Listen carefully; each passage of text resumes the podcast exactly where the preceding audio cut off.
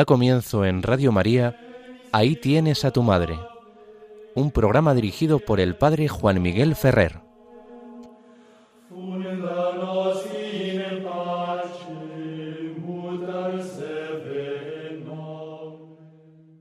Un saludo muy cordial a todos vosotros, queridos amigos oyentes de Radio María. Como nos han anunciado, comenzamos la emisión del programa Ahí tienes a tu madre. Os habla Juan Miguel Ferrer. Quisiera comenzar hoy el programa haciendo un recuerdo afectuoso y muy lleno de piedad y devoción a la figura del beato que hoy domingo eh, pues celebraríamos eh, con toda la Iglesia. Me refiero al padre Guillermo José Chaminade, fundador de la Compañía de María, los marianistas, y las hijas de María Inmaculada. Este santo enamorado de la Virgen María, quiso desde el primer inicio de su ministerio sacerdotal a finales del siglo XVIII, dedicarse a la educación de la juventud. Le encargaron de un internado llamado Internado de San Carlos, en una localidad llamada Musidón, cerca en la zona de Burdeos, que era también la zona donde él había nacido. La Revolución Francesa rompe la trayectoria normal de la vida de este sacerdote y le obliga a exiliarse. Así, el beato Guillermo José llega a Zaragoza, en España. La estancia en Zaragoza para él resulta providencial lo que aparentemente era el fruto de una persecución religiosa, lo que había significado el abandono de sus tareas ordinarias, se convierte ahora en una ocasión de gracia. Para estar ahí al pie de la Virgen del Pilar, escuchando en su corazón la voz de Dios, ayudado por la intercesión de la Virgen María y es precisamente en los tres años de exilio en Zaragoza donde el padre Chaminade ve claramente que tiene que dedicar su vida a la evangelización a través de la intercesión de la Virgen María y pensando en crear una comunidad de cristianos bien formados y sobre todo que vivan con generosidad las enseñanzas del Evangelio. Una comunidad completa, una comunidad con ansias de santidad, con deseos de vivir con autenticidad la vida evangélica, como la comunidad que brotó del cenáculo animada y calentada por el Espíritu Santo y por esa oración junto a María, y que tenía en María su modelo, su madre y su ejemplo. Y así también comienza su obra evangelizadora Guillermo José Chaminade. Cuando regresa a Francia, en el periodo postrevolucionario, no menos complicado, con las guerras napoleónicas, con toda esa situación de dificultades para la Iglesia, pues él pone en marcha la fundación tanto de lo que llamará la Compañía de María o los padres marianistas y la congregación, en primer lugar, de hijas de María Inmaculada, que nace en Angers, otra ciudad del sur de Francia, pero está más hacia la zona central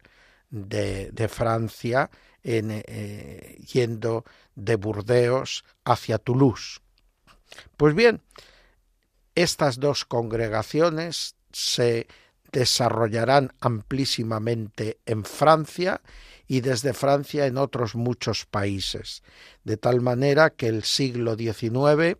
estará marcado por este gran apóstol evangélico y mariano. Podríamos decir que llevaba la imprenta de la Virgen del Magnificat y que, por lo tanto, imprimió en todos sus discípulos ese espíritu generoso de escucha de la palabra de Dios con un corazón dócil y obediente, lo cual se constituía en un camino de perfección, de santidad, y se constituía en un método pedagógico para la enseñanza y en una fuente de vida espiritual.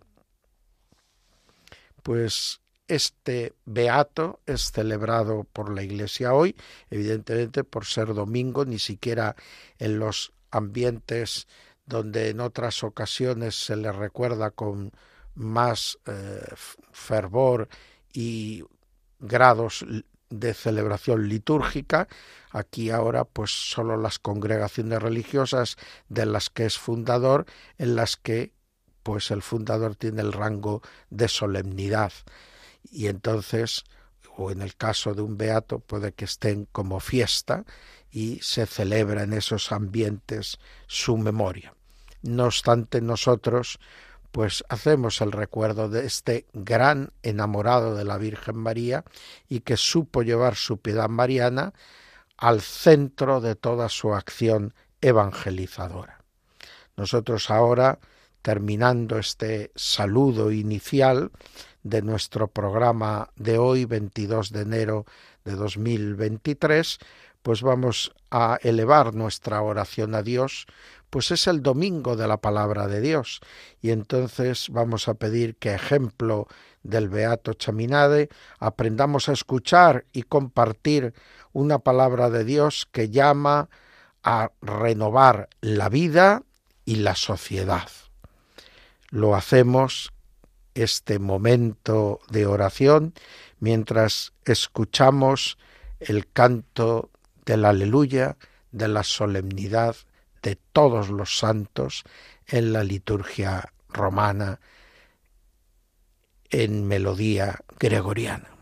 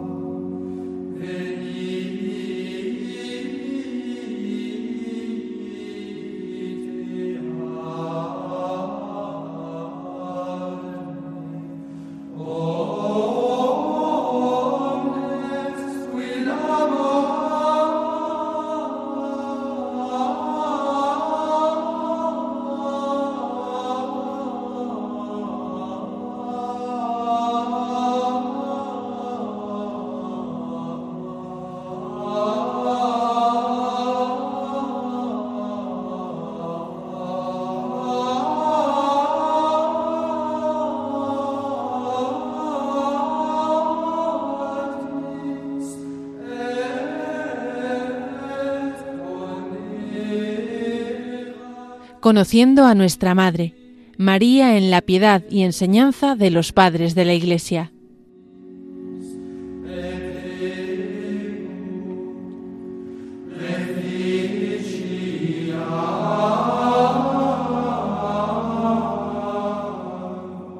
Seguimos adelante en las ondas de Radio María con el programa Ahí tienes a tu madre.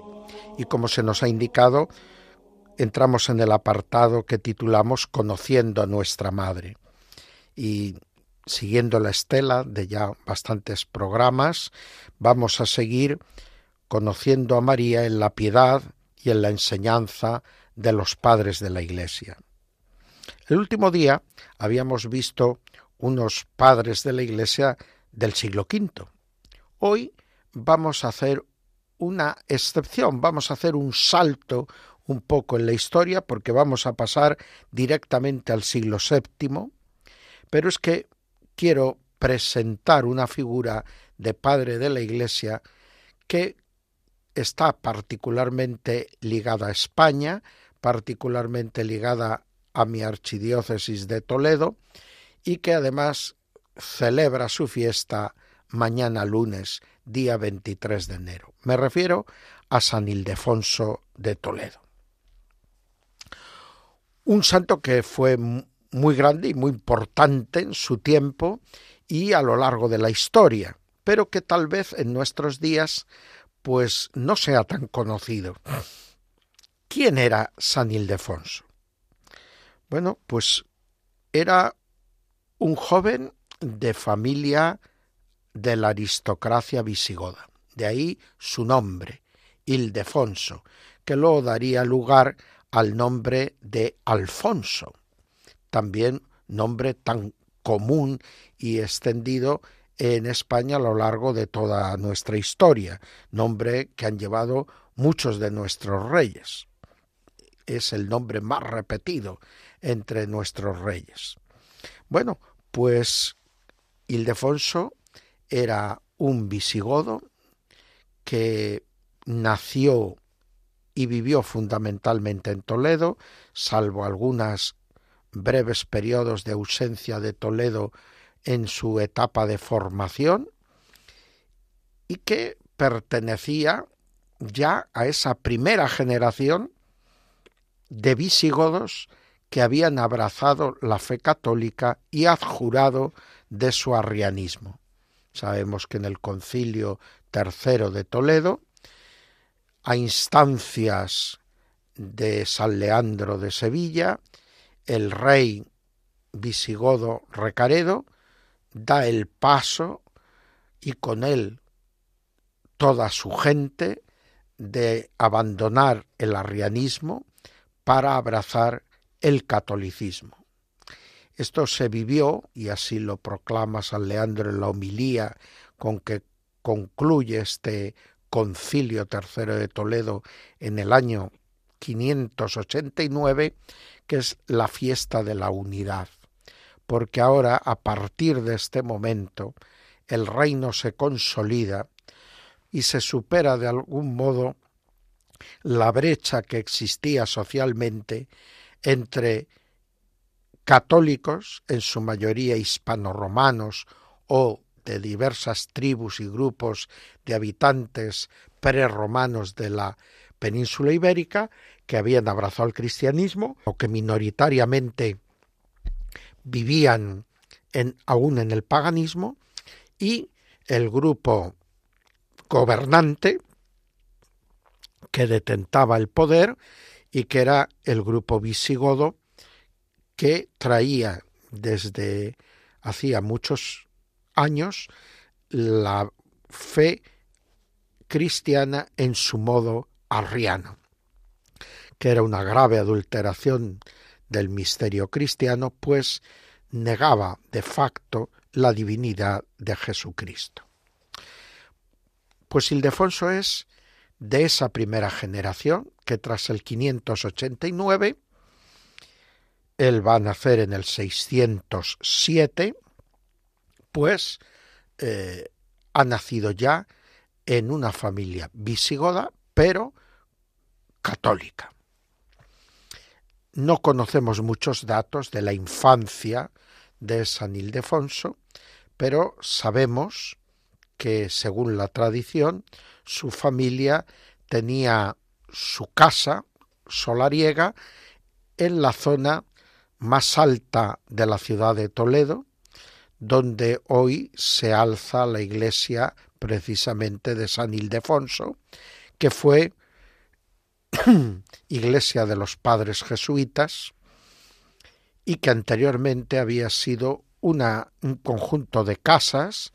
que pertenecían a la familia condal de Orgaz. Bien, pues esta familia visigoda de San Ildefonso respeta la inclinación que parece que aparece en este joven desde una edad temprana de dedicar su vida a Dios en la vida monástica. San Ildefonso entra en el monasterio más famoso que había en la ciudad. No era un monasterio benedictino, porque en aquel tiempo en España el monacato benedictino apenas estaba presente, pero era un monasterio que seguía alguna de las reglas monásticas que se habían ido formando en la España eh, cristiana y que finalmente convergerán en la llamada regla concorde, que nace de un consenso de todos los abades de España reunidos para tener una regla común. San Ildefonso destaca desde que entra en el monasterio por su piedad, por su amor a la Virgen María y por su inteligencia. Y por lo tanto le hacen estudiar. Algunos piensan que era sobrino de un anterior arzobispo de Toledo y por lo tanto eh, pues pudo tener a su alcance todos los medios para una buena educación. No se sabe exactamente, pero parece que estudió en Zaragoza y en Sevilla, además de en su monasterio agaliense.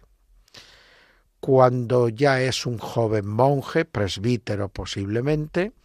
pues destaca como el teólogo del monasterio y pronto ocupará el puesto de abad del monasterio, porque era ejemplar en su vida religiosa y porque era hombre con fama de gran sabiduría. Es precisamente este Ildefonso Abad, maduro, el que nos va a ofrecer como regalo su primer obra, la más directamente mariológica, el Tratado sobre la Perpetua Virginidad de María. Y él lo presenta en con un formato muy característico de la época, en lo podríamos decir estilístico y retórico, usa la técnica de la sinonimia, es decir, utilizar muchos sinónimos para explicar cada cosa, cada concepto, y por otro lado la forma de la polémica o debate con unos adversarios ficticios o reales que niegan las verdades de la fe que él quiere enseñar y establecer sólidamente en la escritura, en los padres y en la tradición viva de la Iglesia. En este libro él escribe contra tres judíos, no sabemos, ya digo, si se trataba de judíos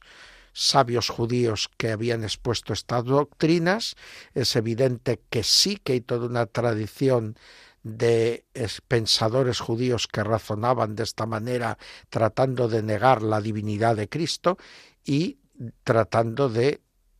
silenciar o de explicar de un modo natural la presunta para ellos virginidad de María.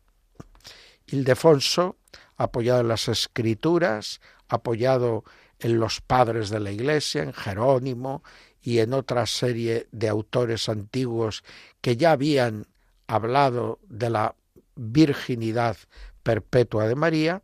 escribe esta obra que tendrá un éxito increíble y que Ildefonso concibe como un tratado sobre la Virgen María, en particular sobre su virginidad perpetua, pero que esconde detrás en esa polémica con los tres judíos un debate contra los resquicios del arrianismo en su pueblo godo y contra cualquiera que niegue o no acepte la divinidad de Jesucristo. Estaba el Islam en Oriente comenzando a difundirse. En este contexto, Ildefonso aparece ya como un gran sintetizador del pensamiento teológico de los padres de Occidente fundamentalmente, que es a los que más acceso él tiene, y un estupendo maestro de vida espiritual que presenta en este tratado de la perpetua virginidad un modo nuevo de piedad directa y estrictamente mariano, bajo la forma de ponerse al servicio, a las órdenes de la Virgen María. Podríamos decir hacer de María la abadesa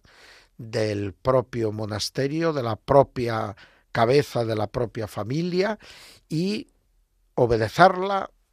y comprometerse a seguir los pasos de la Virgen María.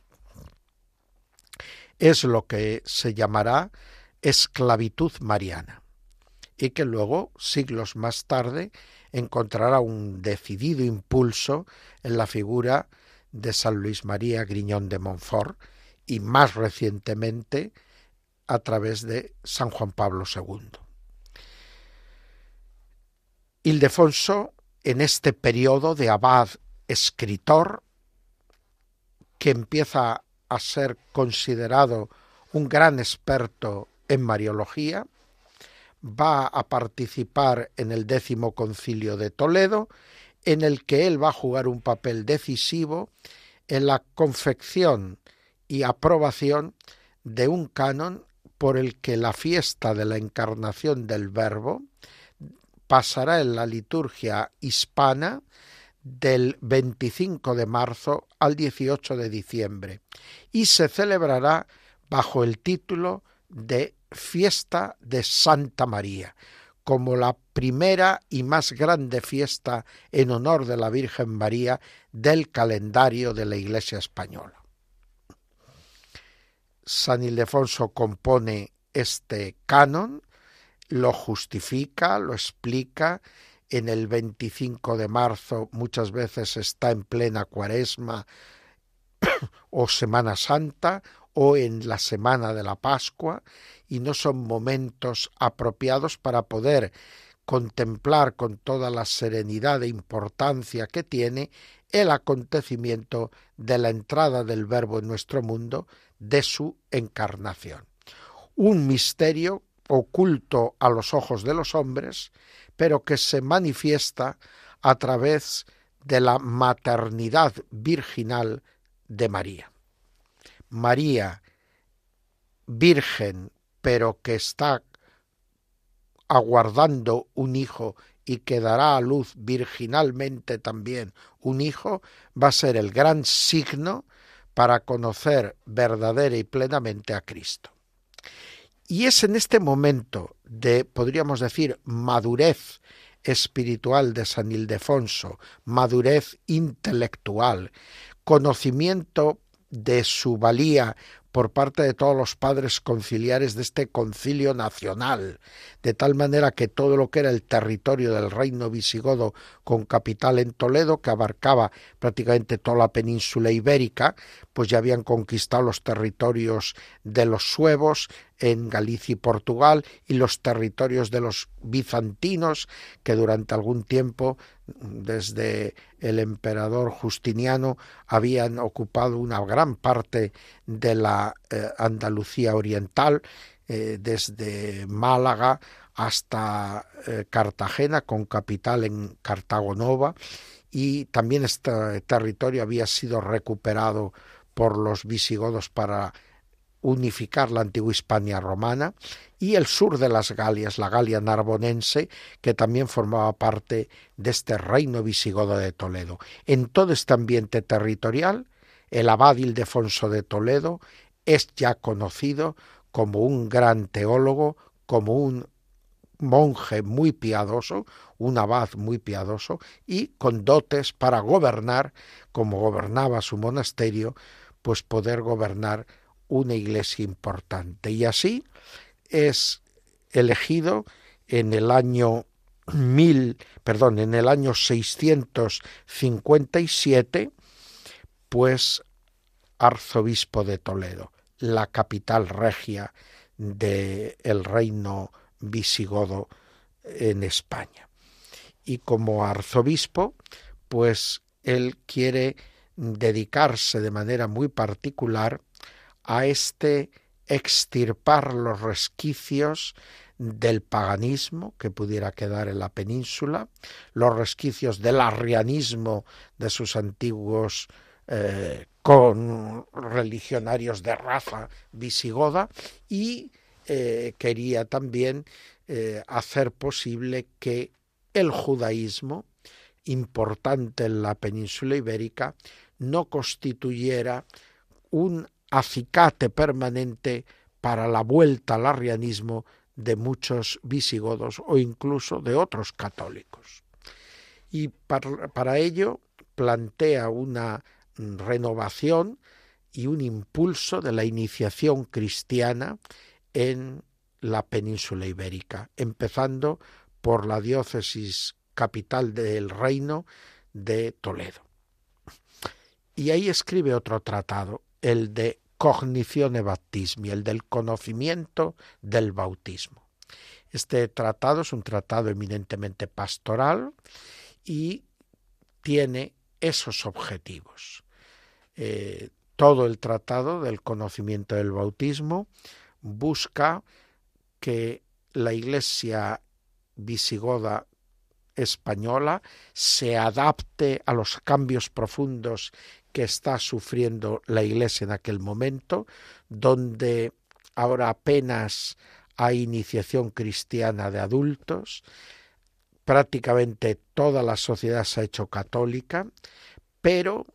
eh, este catolicismo que está llevando a bautizar a muchísimos niños nada más nacer para evitar que murieran sin ser miembros vivos de la Iglesia, pues eh, requiere una adecuada formación y preparación. Y luego quedan los retos de terminar de convencer verdaderamente y de educar en la fe a antiguos arrianos y de eh, hacer que también otros muchos que viven prácticamente como paganos abracen realmente la fe cristiana.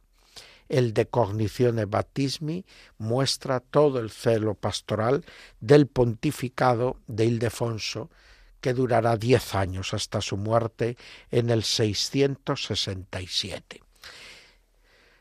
Ildefonso, durante este periodo como arzobispo, diez años, también se va a dedicar intensamente a formar una escuela ecológica en Toledo, a componer multitud de textos litúrgicos y va a esforzarse a través de la piedad mariana, de esa esclavitud mariana, de esa devoción a la siempre Virgen María. Él es el que consigue que en gran parte de España a María se la llame la Virgen simplemente, la Virgen. Igual que en otros lugares se le llama la Madre de Dios o en otros lugares la Madonna, la Señora, pues aquí en España en gran medida es conocida como la Virgen o la Virgen María. Y en esto juega un papel importante el esfuerzo catequético y el esfuerzo devocional que realiza San Ildefonso para atraer a todos hacia esta contemplación de la maternidad virginal de María. Añadamos que esta etapa de su vida eh, como obispo pues va a hacer también que él se esfuerce en extender esa tarea de amar a la Virgen María y de trabajar en la evangelización desde el ejemplo mariano para poder formar una comunidad cristiana en la que ya no haya peligro de recaídas en el arrianismo. Y es al final de su vida cuando vemos que Ildefonso, anciano ya, se convierte en un verdadero místico. Ahí tendríamos que enmarcar los episodios de la aparición de Santa Leocadia. Él había sido el gran compositor de textos litúrgicos para la fiesta de la patrona de Toledo, Santa Leocadia, y eh, que había dado su vida a Dios en la cárcel en la persecución de Diocleciano. Y desde este modelo de virgen cristiana, él propone a María como modelo de las vírgenes. En este contexto de la aparición de Santa Leocadia está también la aparición de la Virgen María, la famosa eh, imagen de la Virgen imponiendo la casulla a San Ildefonso como gratitud de María por lo que ha hecho él en favor de defender su perpetua virginidad y todos sus rasgos y privilegios y dones recibidos de Dios. En esta etapa final de la vida de Ildefonso destaca otra de sus obras que es el de Itinere Deserti. Él ve la vida cristiana como una peregrinación por el desierto hasta la vida, hasta eh, la entrada en la patria definitiva, en la tierra de promisión, en el cielo. Y esta obra es una obra de teología simbólica donde muestra una bella ecología sobrenatural y donde todo le sirve a San Ildefonso para conducir a los hombres y mujeres a Dios. Este San Ildefonso, que destaca de esta manera, tiene una mariología que es una síntesis de las más antiguas y acabadas de la tradición mariológica española. Ildefonso eh, estructura eh, su mariología eh, con sólidos fundamentos bíblicos en el misterio de María, llamada a ser madre del Mesías, madre de Dios, y por lo tanto la que garantiza que el Verbo de Dios tiene una verdadera humanidad. Al mismo tiempo ella se va a convertir en el signo, dada su perpetua virginidad, de que el hombre verdadero que de ella ha nacido no es un mortal más, sino que es el Hijo del Dios vivo, que ha sido concebido por obra y gracia del Espíritu Santo.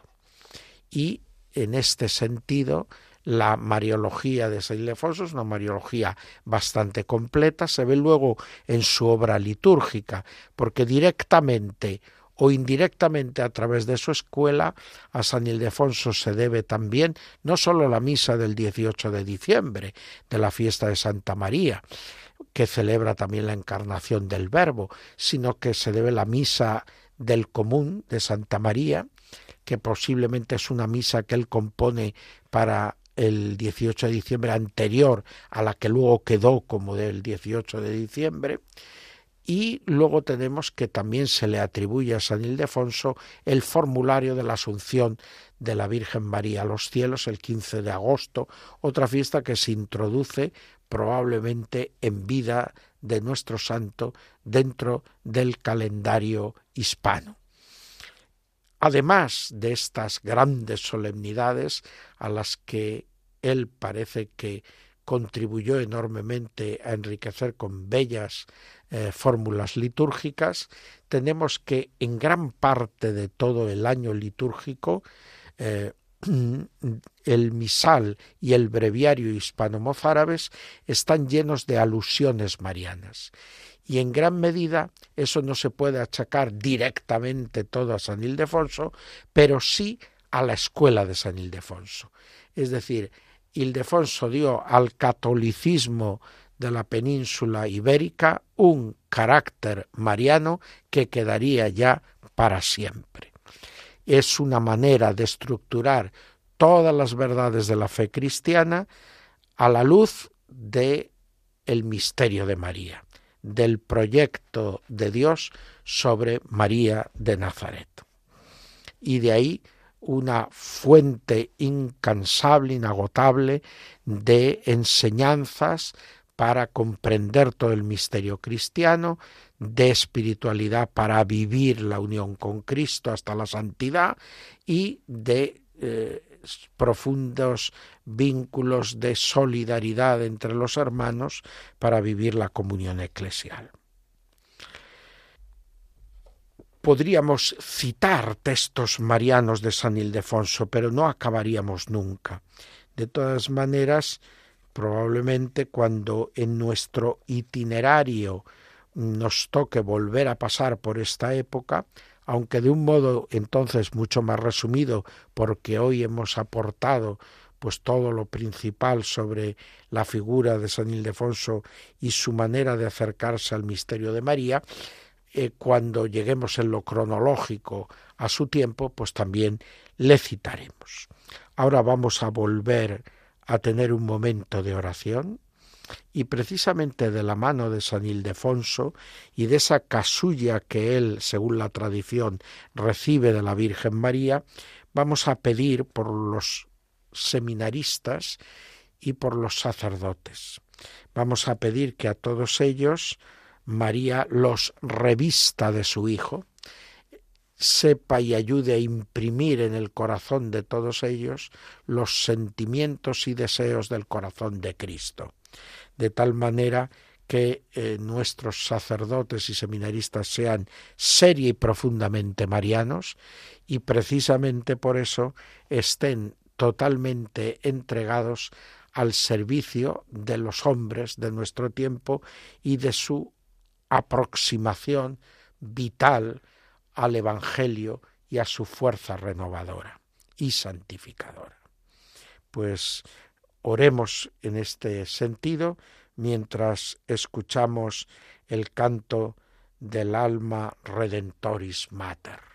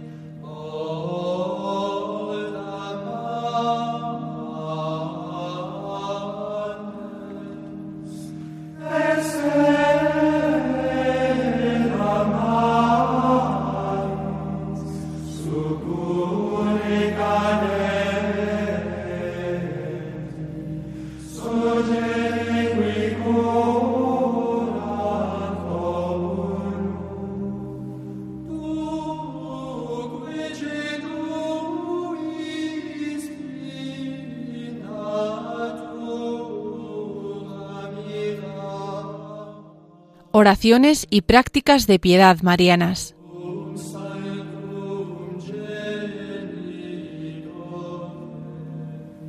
Seguimos en Radio María, la emisora de la Virgen, con el programa Ahí tienes a tu madre. Y llegamos al apartado que titulamos Oraciones y prácticas de piedad mariana, en un sentido muy amplio, pues como ya han visto desde hace varios programas, estamos tocando en esta sección la evolución de la iconografía y el arte cristiano de carácter mariano. Y llegamos ya que tras hablar en el último programa del arte y de la piedad mariana expresada en él, de la época de la Ilustración, en el llamado neoclasicismo, Ahora llegamos al periodo que va a seguir a las guerras napoleónicas, ya en el comienzo del siglo XIX. Dentro de ese proceso de recomposición de Europa occidental, tras la Revolución Francesa y esas guerras provocadas por, por Napoleón Bonaparte que extienden los ideales revolucionarios por todos los países donde las tropas de Napoleón se hacen presentes. Este periodo histórico de restauración política del absolutismo con más o menos éxito va a ser también un periodo en que florezca eh, con el paso del siglo XIX poco a poco, aunque sus frutos más claros se van a ver precisamente a finales del XIX, una corriente llamada romanticismo que eh, se caracteriza por un fuerte predominio de las pasiones y emociones frente tal vez al excesivo racionalismo de la época de las luces, de la época del neoclasicismo. Y así nos encontramos que el final del siglo XIX y el comienzo del siglo XX van a estar marcados por unos estilos eh, artísticos que adquieren características peculiares en cada nación de las que entonces componían la Europa occidental y que tienen un cierto matiz nacionalista. Es decir, sirven esos movimientos artísticos para exaltar los periodos históricos que se juzgan más expresivos para dar a conocer el espíritu, el alma de las diversas grandes potencias o naciones europeas. Así, en Inglaterra se vuelve la mirada hacia la época de Enrique VIII en el Renacimiento y el final del estilo gótico, con el llamado gótico Tudor, el gótico de la época del rey Enrique y de su hija Isabel I. Y de alguna manera este gótico Tudor va a ser durante un periodo de tiempo en Inglaterra y los lugares dependientes de Inglaterra el estilo nacional y de alguna manera el estilo que sirve para exaltar los valores del imperio británico. Si pocos años antes había construido Gran Bretaña en Londres, su capital, la gran catedral de San Pablo, para emular de algún modo en ese estilo neoclásico eh, la grandiosidad del Vaticano y de San Pedro del Vaticano, ahora en este periodo, pocos años después, cambia radicalmente de estilo y para hacer el edificio más emblemático de su imperio británico, crea el Parlamento de Londres en estilo neogótico Tudor. ¿Qué ocurre mientras tanto en otros países? Pues en Alemania se da un regreso a la Edad Media casi con regustos a veces no tanto del gótico en su esplendor escolástico, no al románico en sus formas más evolucionadas cluniacenses, sino a un románico casi podríamos llamar prerrománico, que constituye un estilo ecléptico, pero que quiere representar en el arte esa podríamos decir, eh, idealización de un medievo precristiano de las tierras del imperio alemán y que tiene una componente muy fuerte de exaltación del germanismo. Y en eso, pues ahora vemos eh, con el imperio alemán eh, los primeros pasos de cosas que alcanzarán su máxima expresión en la música y sobre todo en las óperas de Wagner pero que tiene también una plasmación en la escultura, en la pintura y en la arquitectura. En Francia, en Francia se produce un cierto momento de,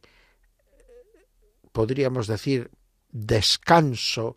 para los católicos que a lo largo del siglo XIX habían sido pues duramente atacados por el liberalismo radical y las propuestas eh, de inspiración en la Revolución Francesa y en la obra de Napoleón I. Eh, pero al final del siglo y en el comienzo del siglo XX vemos un resurgir del románico con resabios bizantinos en unos estilos eclépticos que se ven acompañados de un neogoticismo, en, este caso sí inspirado en el gótico de la escolástica, y que tanto en la pintura como en la escultura como en la arquitectura, pues se encuentra en esa era neogótica y neorrománica su máxima expresión. Y ahí tenemos santuarios eh, como el de Lourdes, santuarios como el de Montligeon, santuarios luego con una inspiración más ecléptica entre lo neobizantino y lo neorrománico, como el Sacré-Cœur de París o como la Basílica de Santa Teresa de Lisieux en Lisieux. Bueno, pues ¿Y qué ocurre en España? En España vemos que el estilo que de alguna manera eh, más popular se hace en este periodo es el llamado neo-mudéjar. El estilo mudéjar es el estilo de influencias árabes, pero que empalma muy bien con el romanticismo de los viajeros a España, en esa exaltación de por una parte el final de la reconquista y por otra parte la pervivencia de muchos elementos de la tradición musulmana española, pero en muchos edificios tanto de uso civil como en iglesias católicas. Ahí tenemos la Plaza Monumental de las Ventas, ahí tenemos pues edificios neomudéjares importantes en colegios, hospitales, en iglesias, en Madrid San Fermín de los Navarros, en otros lugares pues vemos estas construcciones mm, de este estilo que pueden encontrarse en fábricas, que pueden encontrarse en chimeneas de hornos de fabricación de ladrillos o de cerámica que pueden encontrarse en eh, incluso edificios públicos como la estación de ferrocarril de Toledo, sin que en España dejase de haber neorrománico y neogótico también en diversos lugares, como puede ser, por ejemplo, el santuario de Covadonga, eh, la basílica donde está la escolanía del de Covadonga y en esa misma línea pues encontramos otras iglesias grandes en diversos lugares, algunas con influencias más eclépticas, como puede ser la Concepción de la calle Goya de Madrid, Basílica Menor en este momento. Eh, y la arquitectura y la pintura y la escultura encuentran también una expresión mariana. Bueno, pues sobre todo en la pintura y en la escultura tenemos dentro de el estilo neogótico o en el neomudéjar, que en lo que se refiere a pintura y escultura, pues tiene unas características de imitación o actualización de la pintura eh, del flamenco, del gótico flamenco, y, que vemos en ejemplos como la iglesia del Seminario Metropolitano de Madrid, de San Damaso, pues ahí tanto el retablo con los cuadros que tiene, como las imágenes de San Damaso y de la Virgen Inmaculada, como eh, el mismo edificio en su conjunto, es de este neomudéjar, pero luego la pintura tiene unas características que de alguna manera nos permiten obviar el hecho de que no conozcamos muy bien ejemplos originales de una escultura o pintura verdaderamente mudéjares. originales. Bien, pero detrás de todo este movimiento historicista, algunos han querido ver simplemente una falta de imaginación y recursos de la Iglesia Católica y una mirada nostálgica al pasado. Pero yo no creo que estemos en eso, estamos en el ambiente cultural de la época y como hemos hablado de esos nacionalismos que estaban tan en boga, pues entre los diversos países y también en la Iglesia y en su arte esta corriente que encontramos fuera.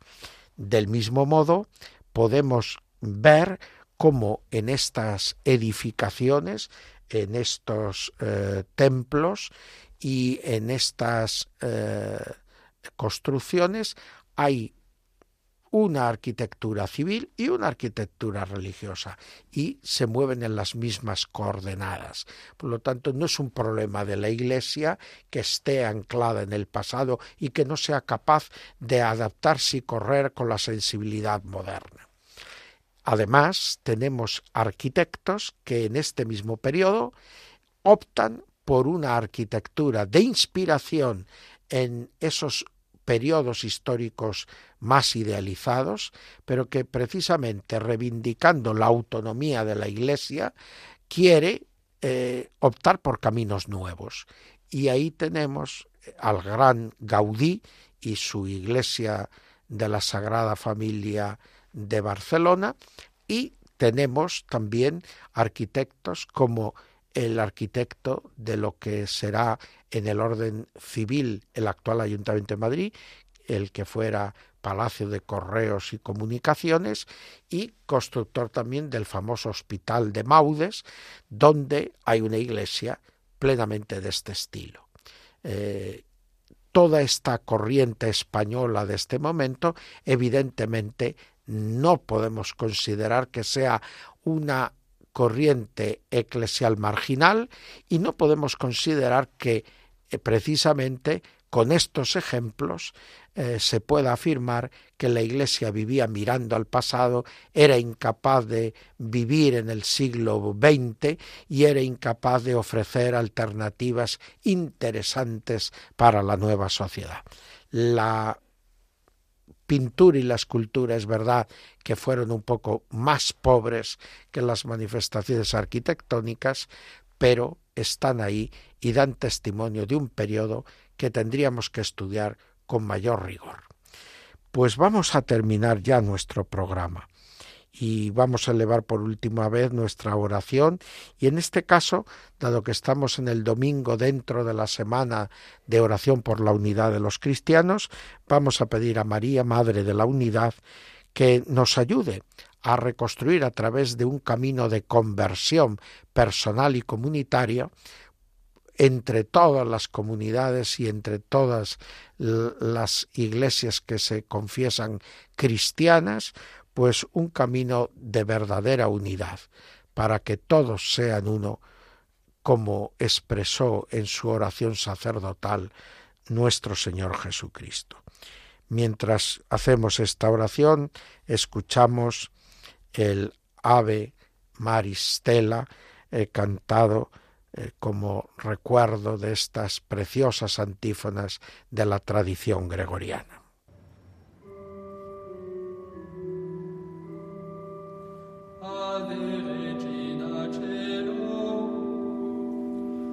Amen.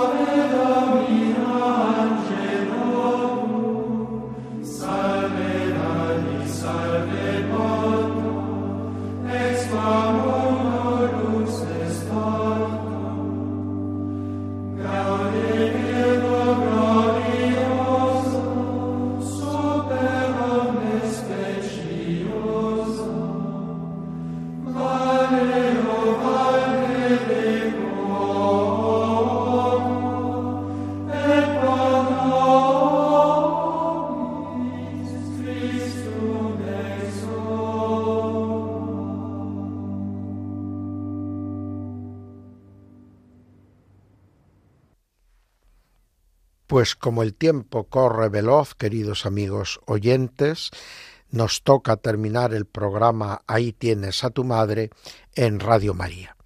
Estamos con ustedes este domingo 22 de enero desde las 5 de la tarde y ahora ya nos aproximamos a las 6 y hemos de despedir el programa, pero no podemos hacerlo sin recordar que el martes es también un día, sobre todo en Toledo, puesto que en el resto de la iglesia se celebra San Francisco de Sales, pero en Toledo se celebra la descensión de la Virgen María para imponer la casulla a San Ildefonso, una fiesta que también está ligada a la tradición de la Virgen de la Paz, una tradición toledana que luego se extendió a otros muchos lugares con la Reconquista. Pues que la Virgen María nos siga ayudando a nosotros a establecer el reino de paz, de justicia y de amor que Dios quiere, y que también nosotros sepamos trabajar con la ayuda y en el favor de la Virgen María, como lo hizo San Ildefonso, para poder experimentar como él su poderosa intercesión y lograr que todos los hombres crean y se salven. Hasta pronto, queridos amigos.